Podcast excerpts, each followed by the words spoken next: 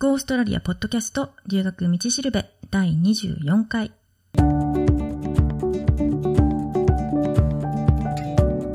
ゴーストラリアポッドキャストの留学道しるべは、オーストラリアも留学も初めてという人のためのポッドキャストで、留学のこと、英語のこと、現地での生活のこと、それから習慣の違いとか、オーストラリア留学に関するいろんなことについてパース在住の留学コンサルタントふみがお伝えしていきます。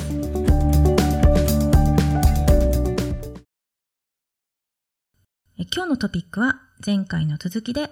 オーストラリアの仕事事情後編です。で自分で人脈を作る作戦その2なんですけど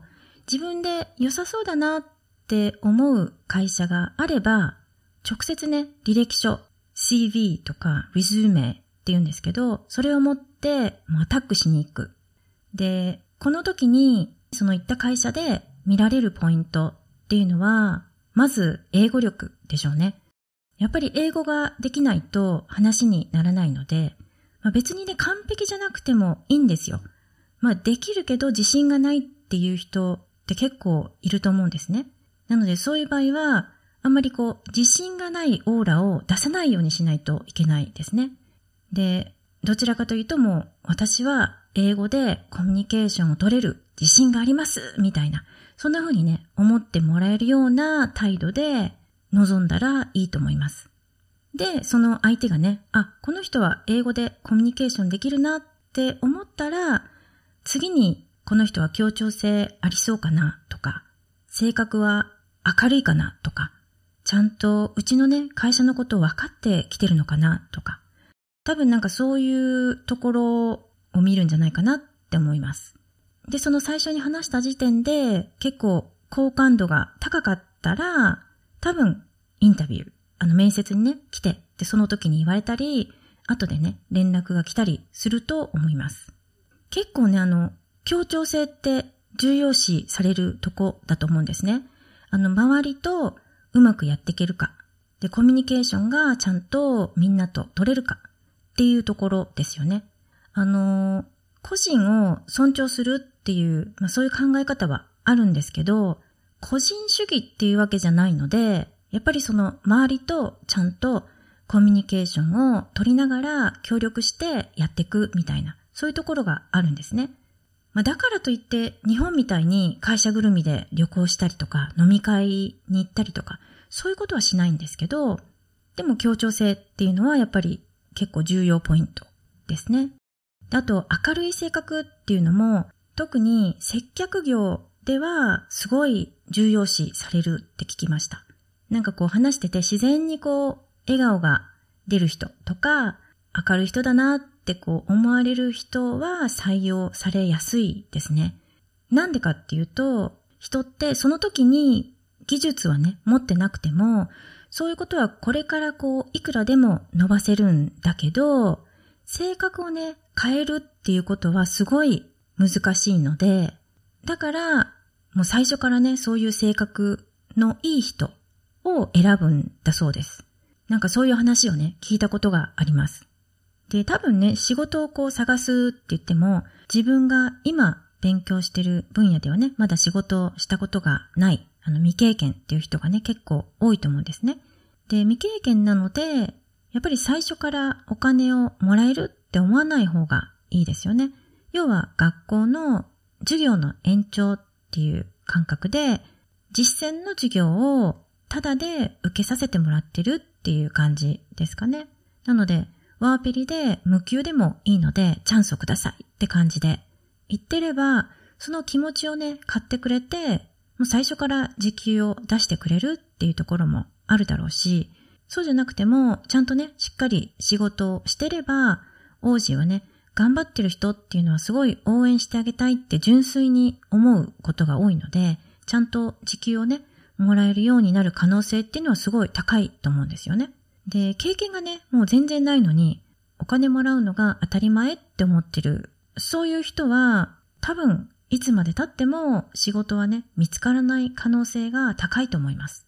あの、うちのね、クライアントさんでも、履歴書をね、配って、で、仕事をゲットした人いるんですけど、その人はね、専門学校で会計のね、勉強をしてたんですよ。で、まあ、その時はあの、たまたまなんか用事があって電話で話をしてたんですけど、なんか今仕事を探してるっていうそういう話になって、で、まあとにかくね、手っ取り早く仕事が見つけられれば何でもいいって言ってたんですよ。なので、せっかくね、会計の勉強を始めたんだから、そっち関係で探さないのって聞いてみたんですよ。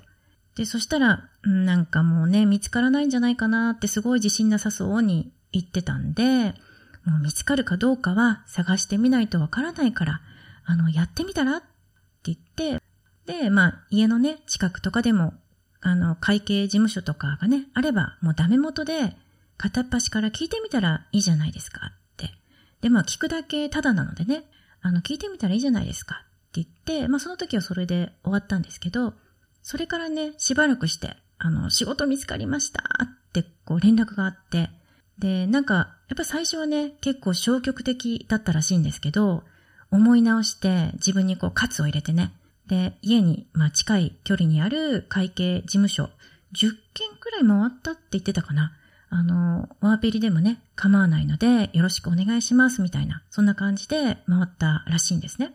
で、その中で、まあ、いくつか連絡来たみたいなんですけど、話を聞いてみたら、あの、なんかちゃんとね、時給も払いますって言ってくれるところがあったらしくて、なので、もうすぐね、そこに決めて、で、今働いてますって、なんかすごいもう嬉しそうに、あの、話してましたね。まあ、でも、いざ会社にね、入ってみると、わからないことばっかりで、まあ、すごい大変とは言ってましたけど、まあ、多分ね、会社は最初からそんなに期待してないっていうか、専門的なことはまだできないっていうことは承知で雇ってくれてると思うので、最初はね、雑用とかも含めて簡単なこととかしかさせてもらえないかもしれないし、あとは働かせてもらえる時間とかもね、結構少ないかもしれないんですけど、それでもね、自分が勉強してる分野、その業界の会社で仕事を始められたっていうことが、すごい進歩なので、その最初の第一歩っていうのを踏み出せば、それが次のね、ステップにつながっていくんですよ。で、見込みがあるなって思われれば、だんだんね、仕事の時間数も増えていくだろうし、で、その仕事をしだしたら、それがきっかけで、他にもね、仕事が見つかるっていうこともあるだろうし、で、それで掛け持ちしたりとか、あるいはね、もっといい環境とか、いい条件のところが見つかったりすることもあると思うんですね。で、英語だと to get my foot in the door って言うんですけど、何かこうきっかけをつかんで自分のやりたいこととか目的に向かって最初の一歩を踏み出すっていうそういう感じの意味なんですけどね。オーストラリアで仕事がしたかったら、まずはその自分の働きたいって思ってる業界で最初の一歩を踏み出すっていうことを目標にして、で、チャンスをつかんだら、あとはそれをどう活かすかっていうのは自分次第なので、なんかこう、どんなに小さいことでも、なんかやったことがないこととか、ステップアップできそうなこととか、まあいろいろあると思うんですけど、積極的にやってみるといいと思うし、あとね、たくさんのこう知り合いを持つっていうことも、そのチャンスに恵まれる要素のうちの一つだし、自分でね、いつもこう積極的に行動してれば、いい方向に向かっていくと思うんですよね。で、それから、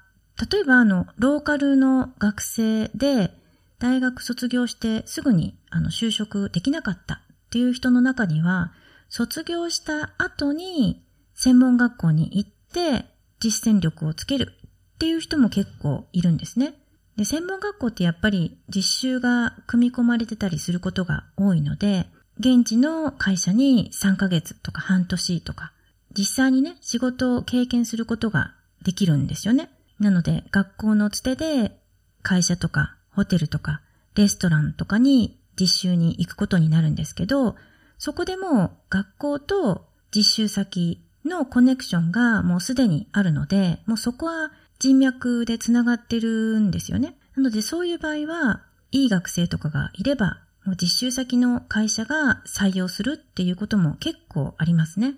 やっぱりあの、オーストラリアは新卒っていうよりも経験がある人を雇いたがるので、まあ、そういう点では専門学校で、まあ、実践力っていうか、即戦力っていうか、を身につけておくと採用にもつながりやすいですよね。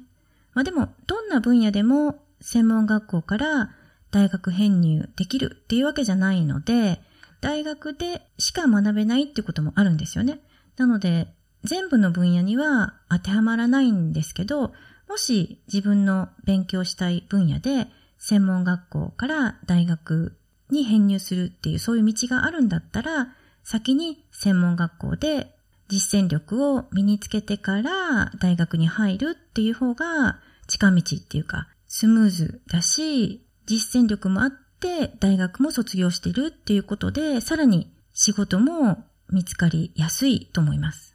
で、専門学校の実習っていうのは、例えばホスピタリティの cookery コース、調理コースを勉強してる人だったら、まあホテルとかね、レストランのキッチンで実際に仕事経験をさせてもらったりとか、あるいは childcare とかを勉強してる場合は、地元の保育園で、まあ、週に1回とか2回とか、 work experience として行ったり、で、他には建築関係のコースを受けてるっていう人は、建築会社のね、現場で実習とかいう感じで行ったり、まあ、普通は work experience なので、無給っていうのが基本なんですけど、まあ、実習先によっては給料がもらえるっていう場合もありますね。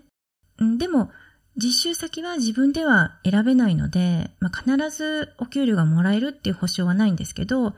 まあ、どっちの場合でも経験は確実に積めるので、そこで働きぶりがね、認められれば卒業後に採用されるっていうケースも実際にあるんですよね。なので本当そういう風になればすごくいいですよね。で、あともしどこかで仕事をしたら、辞めるときには必ずリファレンスを書いてもらった方がいいですね。このリファレンスっていうのはワークリファレンスとも言いますけど、要は会社の上司が部下のことについて書くレターで、で、まあどんな部下だったのか、どんな仕事してたのか、仕事ぶりはね、どうだったのかとか、どういうところが評価されてたのかとか、そういう内容がね、書かれてるんですよね。まあ日本にはそういう習慣ってないので、ついついこうもらうのをね、忘れてたりすることが多いと思うんですけど、ちゃんとね、仕事をしてたのであれば、いいリファレンスがもらえると思うので、誰かが自分を評価してくれるっていうのは強みだし、前の会社からの推薦状っていうか、お墨付きってことにもなるので、次のね、仕事を探すときにもすごい役立つと思うんですよね。なので、もし仕事をね、辞めるっていうことになった場合には、リファレンスをその上司にね、お願いして書いてもらっておくといいと思います。まあそういう感じで、専門学校とか大学に入ったら、勉強をね、頑張ることももちろん大事なんですけど、もし自分の勉強してる専門分野で仕事をしたいって思ってるんだったら、特にあの、オーストラリアでね、卒業後も仕事ができればいいなって思ってるんだったら、本当の勉強だけじゃなくて、何らかの形でね、その業界の人たちと関わりを持つことに努める。本当それをね、多分するかしないかで、学校が終わる頃にはすごい大きい差が出てくると思うんですよね。っていうかそこが多分成功するかしないかの分かれ道になるんじゃないかなって思うので、ぜひ本当に卒業の年まで待つんじゃなくて、専門の勉強を始めたらすぐに専門分野で仕事をゲットするっていうことを目標に行動を開始するといいんじゃないかなと今日も留学道しるべのポッドキャストを聞いてくださってどうもありがとうございますもしねオーストラリアの留学に関することで何か質問があったりポッドキャストの感想とかお便りがあれば Go オーストラリアポッドキャストのホームページから送ってくださいホームページのアドレスは goaustralia.biz ですではまた。